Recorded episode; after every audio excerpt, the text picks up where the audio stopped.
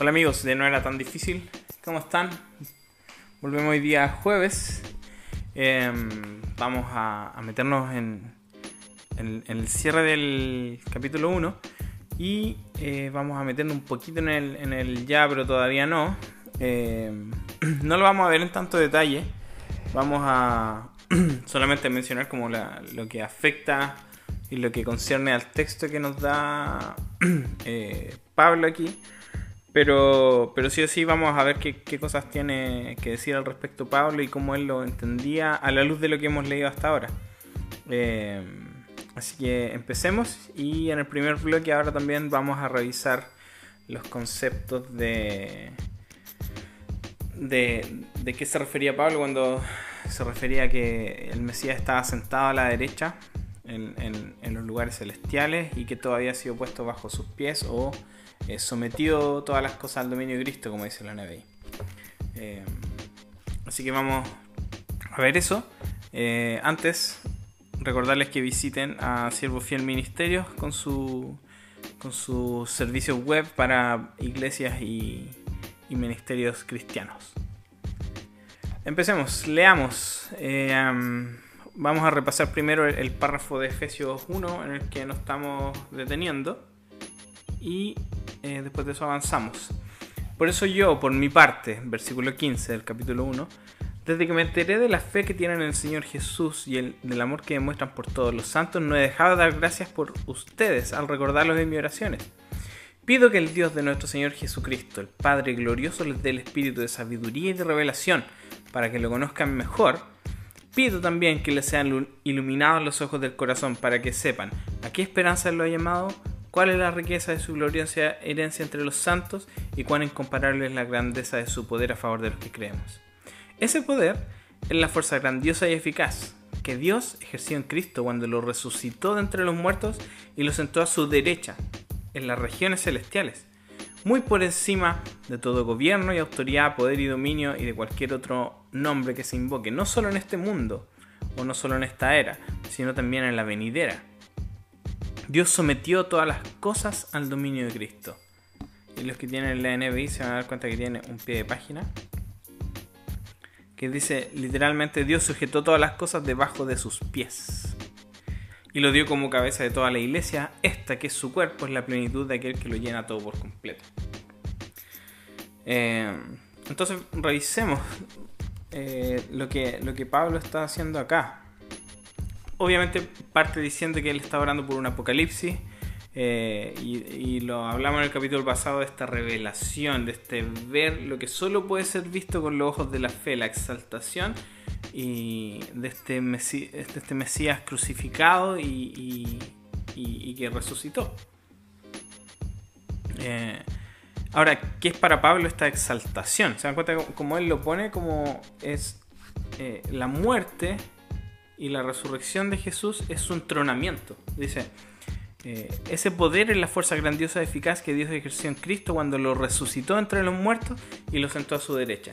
O sea, esta resurrección eh, que, necesita una muerte, no puede resucitar si no ha muerto. Esta muerte es lo que lo hace sentarse a su derecha, en, lugar de autoridad. Eh, entonces vamos a ver que esta descripción del entronamiento del Cristo crucificado tiene que ver con, un par de textos en el, Antiguo Testamento. Y esto es lo que vamos a revisar en este primer bloque. Nos vamos a ir al Salmo 110. Un salmo que confunde a mucha gente con su, con su encabezado. Eh, su primera frase es confusa para muchos. Eh, y es por la traducción en realidad. Dice, así, así dijo el Señor a mi Señor. ¿Qué? El Señor a mi Señor. Y claro, visualmente entendemos que es un señor con mayúscula y versus un señor con minúscula. Eh, y este señor con, mayúscula es eh, básicamente lo que los traductores decidieron eh, poner en vez de poner Yahvé. Entonces literalmente diría, así dijo Yahvé a mi Adonai. Yahvé así dijo Yahvé a mi Señor. Y el salmo, si, leen el, título, dice Salmo de David. O sea, David está diciendo que tiene un Señor y este Señor también tiene un Señor. Eh, y claramente eh, cuando está en Señor en mayúsculas se está refiriendo a Yahvé y hay un eso lo pueden encontrar en internet en cualquier lado de cómo se, se llegó a ese tema no nos vamos a detener en eso. Eh, y por Señor ocupa la palabra el segundo Señor es Adonai entonces está diciendo Yahvé se refirió a mi Adonai fíjense las cosas que le dice. Y, por eso nosotros entendemos que eh, Yahvé es uno, el primer Adonai, y, y, Jesús es el segundo Adonai. Dice, siéntate a mi derecha. O sea, Pablo está diciendo esto. Eh, este, este señor al que Yahvé le dice que se sienta a su derecha es Jesús. Así le dijo el Señor a mi Señor, siéntate a mi derecha hasta que ponga a tus enemigos por estrado de tus pies. Que el Señor extienda desde Sion el poder de tu cetro. Domina tú en medio de tus enemigos. Entonces, se dan cuenta como, como eh, pone a Cristo en este lugar, Pablo, haciendo teología de este texto y, diciendo eh, que estos poderes eh, de alguna forma son enemigos de Dios. vamos a ver la próxima semana cómo estos, estos poderes fueron creados en Cristo, por ende no deberían ser malos, pero algo hay que hacer ahí entre medio. De alguna forma pasaron a ser enemigos y en, Colosenses dice que hay que reconciliarlos. Y solamente puede reconciliar lo que está roto. Entonces, algo pasó ahí entre medio que vamos a ver la próxima semana. Eh, pero vemos como Pablo toma este lenguaje de, de, de sentarse a su derecha. Y, y cuando se refiere a los, lugares celestiales, eh, nos vamos a ir a Daniel 7, que ya lo hemos revisado varias veces. Daniel 7 del 13 al, al 14 dice, en esa visión nocturna vi que alguien con aspecto humano, los que tienen la NBI pueden ver el pie de página que dice literalmente como un hijo de hombre, y que es el lugar de donde Jesús toma su, su apodo favorito. Él le gusta llamarse a sí mismo hijo de hombre, el hijo del hombre. Y es por esto, por lo que vamos a leer ahora. En esa visión nocturna vi que alguien con aspecto humano o alguien como hijo de hombre venía entre las nubes del cielo. O sea, hasta los lugares celestiales. Se acercó al venerable anciano y fue llevado a su presencia. claramente aquí Daniel está teniendo una visión del trono de Dios y, los versículos anteriores nos ponen en contexto de eso. Eh, se acercó al venerable anciano y fue llevado a su presencia. Y se le dio autoridad, fíjense el lenguaje, autoridad, poder y majestad. Todos los pueblos, naciones y lenguas lo adoraron. Su dominio es un dominio eterno que no pasará y su reino jamás será destruido. Entonces cuando se refiere Pablo aquí a los lugares celestiales está tomando este lenguaje prestado de Daniel. Entonces vemos cómo está Jesús a la derecha del Padre eh, en los lugares celestiales, pero también dice que lo sometió todo a, Cristo, o, literalmente Él puso todas las cosas bajo sus pies. Y aquí Pablo está hablando del Salmo 8. Eh, del versículo 4 en adelante. Eh, me pregunto, ¿qué es el hombre para que en él pienses? ¿Qué es el ser humano?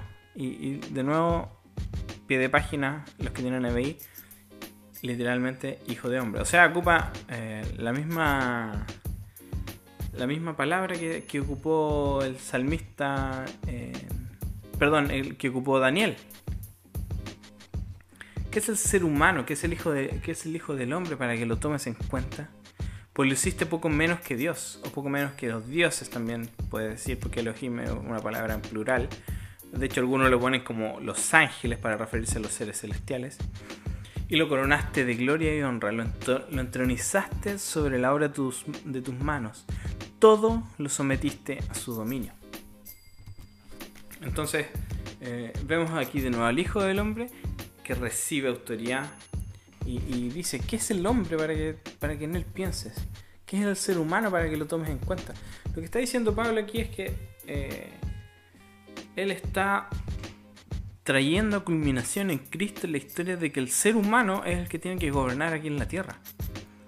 Eh, esto parte con Adán y Eva que no que, fallan en esto y sigue hasta adelante hasta que la humanidad completa en Génesis 11 lo, decide rechazar y Dios eh, eh, elige a Abraham y por la familia de Abraham viene el pueblo de Israel y por el pueblo de Israel viene David, Salomón y después va a venir otro como David, como Salomón, como Elías que es de la que es del tronco, una rama que brota del tronco de Isaí y que va a gobernar. Eh, entonces ahora el, el, que cumplió esto es Jesús. Y Pablo lo está haciendo evidente acá. Pero también esto significa que ahora la iglesia es quien lleva a cabo esto. La iglesia es el, instrumento de Dios para este avance. Si se fijan, eh, termina diciendo Pablo, Dios sometió todas las cosas al dominio de Cristo y lo dio como cabeza de toda la iglesia, esta que es su cuerpo es la plenitud de aquel que lo llena todo por completo. O sea, por medio de la iglesia, Dios está buscando recuperar este poder que había sido robado y que, y que ahora por medio de Cristo es recuperado. Nos vamos a, vamos a parar ahora, vamos a tener la pausa y nos vamos a enfocar en esto del, de del ya y el todavía no en este texto y, vamos a hacer un, adelanto también de, de Efesios 2.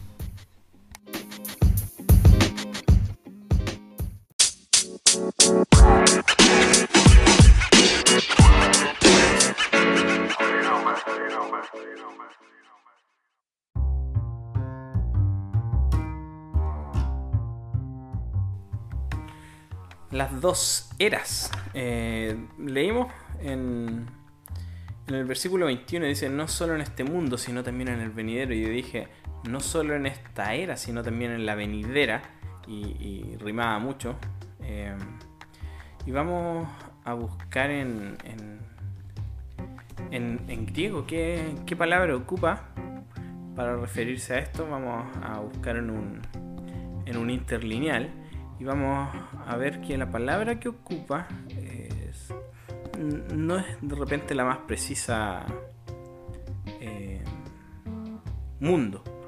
Eh, y, obviamente yo no, soy nadie al lado de los traductores, pero, pero sí es, de consenso entre los, estudiosos que, que, que pudo haber sido mejor traducido Em, en Efesios 1, 21 ustedes toman cualquier interlineal y buscan la palabra que se refiere como eh, mundo o era, eh, se van a encontrar que no dice eso, dice Ioni. Y Ioni, vamos a revisarlo acá, es la, entrada 165 del diccionario Strong. Eh, y se, se, traduce más como, como era vemos que se usa en Marcos 10:30, cuando habla de las persecuciones, en, la era que vendrá. Eh, hay una Biblia que vendría siendo el símil a la Biblia de las Américas, pero en, inglés, que es la New American Standard. Y la, y la New, American, New American Standard dice, se refiere eh, en las eras venideras, eh, donde la King James, que vendría siendo nuestra reina Valera, se refiere como el mundo. Eh,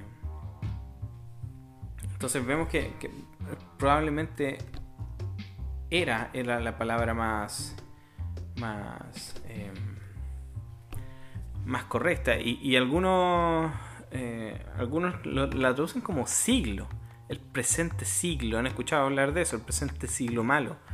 Eh, esa es la palabra que se está ocupando. Eh, la definición de Ayón podría ser siempre, siglo, siglos, un espacio de tiempo, una edad.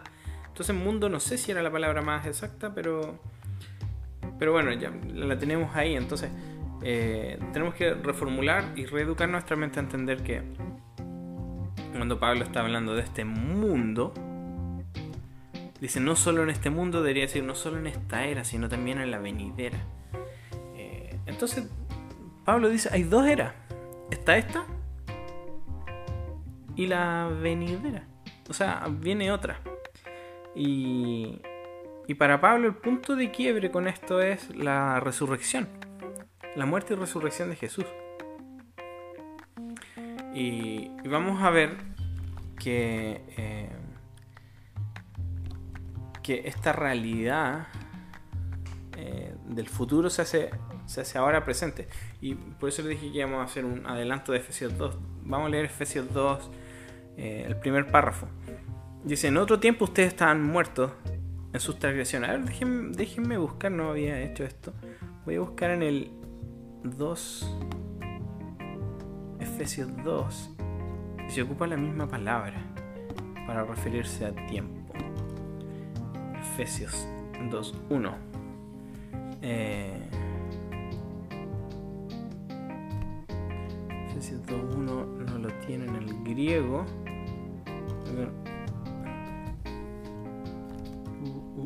Vamos, estoy revisando, denme un segundo. en otro tiempo ustedes estaban muertos sus transgresiones y pecados. Y Efesios, in which once you walk according to the age of this world, eh, according to the age of this world, a, a, los poderes de este mundo, de esta era, dice ahí el, el griego. Obviamente lo estoy leyendo en inglés porque el, texto que está en inglés. Eh, claro, bueno, aquí el griego dice ontas. Ontas, y, se refiere a pasado. Entonces, claro, eh, la, la, NBI lo traduce acá como en otro tiempo, pero la palabra que ocupa no es tiempo, es pasado. Eh, y este ontas, eh, el Strong 1510, y en mí se se, traduce soy, estoy y existo en la definición. Claro, al, final habla de pasado. Eh, eso no lo había hecho, perdón que no lo, había tenido antes, pero eh, me, saltó ahora. Eh, en otro tiempo, entonces, ustedes estaban muertos en sus transgresiones y pecados, en los cuales andaban conforme a los poderes de este mundo. Y aquí ocupa la palabra de, uno. De nuevo se refiere a mundo, pero es era. Está, los cuales andaban conforme a los poderes de esta era se conducían según el que gobierna las tinieblas. O sea, esta era tiene un gobierno distinto al de la venidera, porque está haciendo la separación. Se conducían según el que gobierna las tinieblas, según el espíritu que ahora ejerce su poder en los que viven en la desobediencia. Entonces se dan cuenta el uso de los tiempos. En otro tiempo, ustedes estaban muertos, eh, pero hay algunos ahora que todavía están eh, operando bajo ese poder dice, según el Espíritu que ahora ejerce su poder en los que viven en la desobediencia. En ese tiempo también todos nosotros vivíamos, pasado, como ellos, impulsados por nuestro deseo pecaminoso siguiendo nuestra propia voluntad y nuestros propósitos. Como los demás éramos, por naturaleza, objeto de la ira de Dios. Pero Dios, que es rico en misericordia por su gran amor por nosotros, nos dio vida con Cristo aun cuando estábamos muertos en pecado. Por gracia ustedes han sido salvados y en unión con Cristo Jesús, Dios nos resucitó y nos hizo sentar con Él en las regiones celestiales para mostrar en los tiempos venideros la incomparable riqueza de su gracia que por su bondad derramó sobre nosotros en Cristo Jesús. Pero Cristo Jesús ya vino, entonces eh, esto ya empezó en Cristo Jesús. Porque por gracia ustedes han sido salvados mediante la fe y después se, mete en otra cosa aquí. Que está relacionada, pero, pero no nos vamos a meter en eso. Pero se dan cuenta del uso de los tiempos el pasado eh, implica que, acá está operando otro poder. Y este poder, el, el que gobierna en las tinieblas, y, hay algunos que todavía están bajo ese poder. Pero ustedes no, dicen. Ustedes por la gracia de Jesucristo. Ahora son resucitados y ahora están sentados en las regiones celestiales. Y esto es para mostrar en, esto, en los tiempos futuros, los tiempos que vienen, la riqueza de la gracia de Dios. Entonces, para Pablo, eh, claramente él ve dos tiempos que están actuando en el mismo. en el, en el mismo rango temporal, por decirlo así. Vemos la era pasada y la era que viene, o, la era actual y la era que viene. El tema es que ahora las dos son actuales. Y fíjense lo que, lo que dice. Una empieza con la era... Eh, la era venidera empieza con la muerte y resurrección de Cristo. Eh, y eso pasó hace dos mil años atrás. Eso significa que este, esta era venidera ya empezó. Pero también nos dice que hay algunos que todavía están bajo la sumisión a este, a este poder de las tinieblas. O sea que tenemos operando el reinado de Dios por medio de, Jesús y su muerte y su, resurrección. Pero también tenemos operando este otro poder. Y, y, para nosotros sería como, pero no puede haber dos poderes operando al mismo tiempo. Pero para ellos no había problema. Y esto es lo que, lo que se ha conocido en teología como la escatología inaugurada. Eh, y escatología se refiere al fin de los tiempos. Y dice que el fin de los tiempos ya empezó.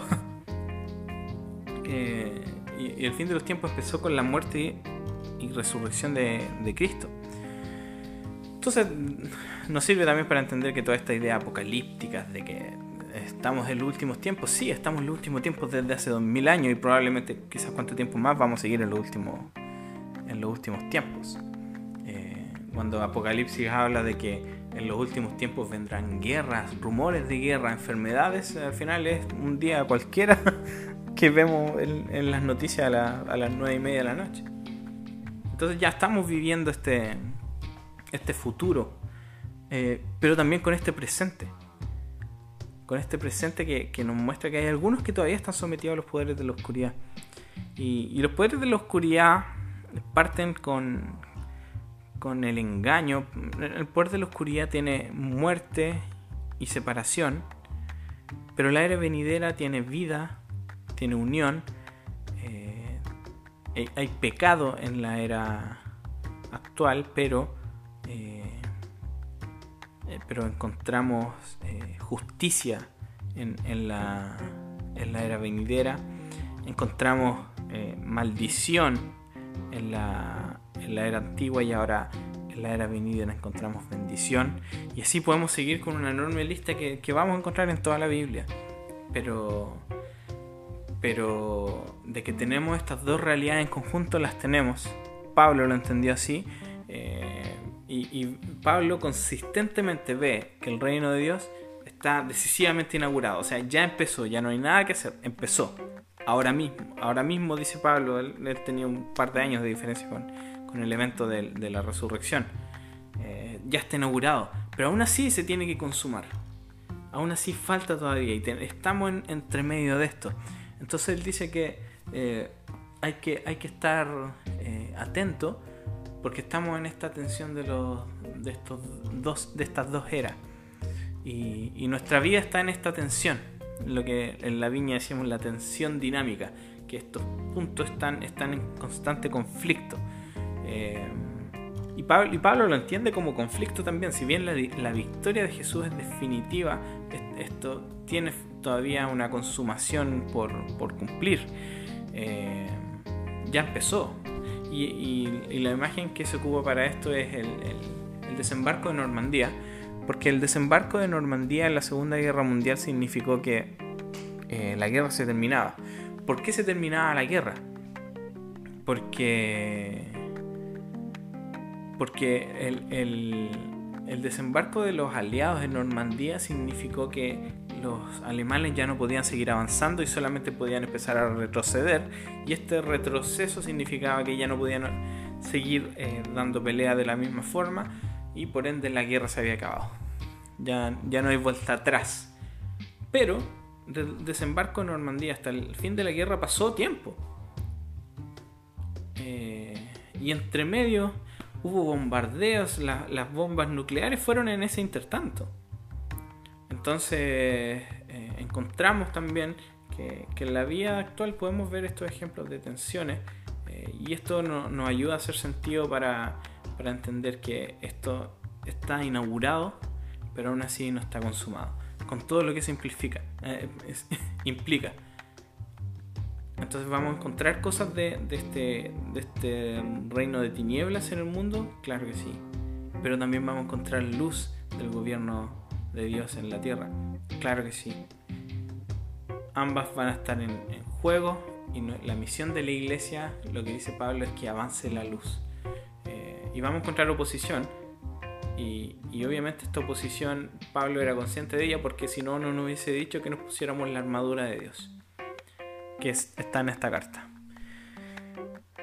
Eso con el. Con el. Con el ya, pero todavía no. Eh, es mucho más que. que esto, obviamente. Eh, esto tiene que ver con cosas cósmicas del, del Espíritu Santo viviendo en medio nuestro y de Cristo reinando y de, y de, y de que podemos ejercer sanidad, que el Espíritu Santo puede sanar a la gente ahora eh, y, también está esta transformación de las comunidades, etcétera, pero, pero eso harina de, del mismo costal, pero que no nos vamos a meter porque Pablo no se metió en eso y vamos a respetar lo que Pablo empieza a decir. La próxima semana nos vamos de lleno a, a los principados, potestades y poderes a los que Pablo se refiere y vamos a hacer un, viaje cósmico por la Biblia para entender este qué está pasando en el mundo espiritual y por qué Pablo se refiere a ellos de esta forma y cuál es la solución que Pablo propone. Nos encontramos para eso la próxima semana.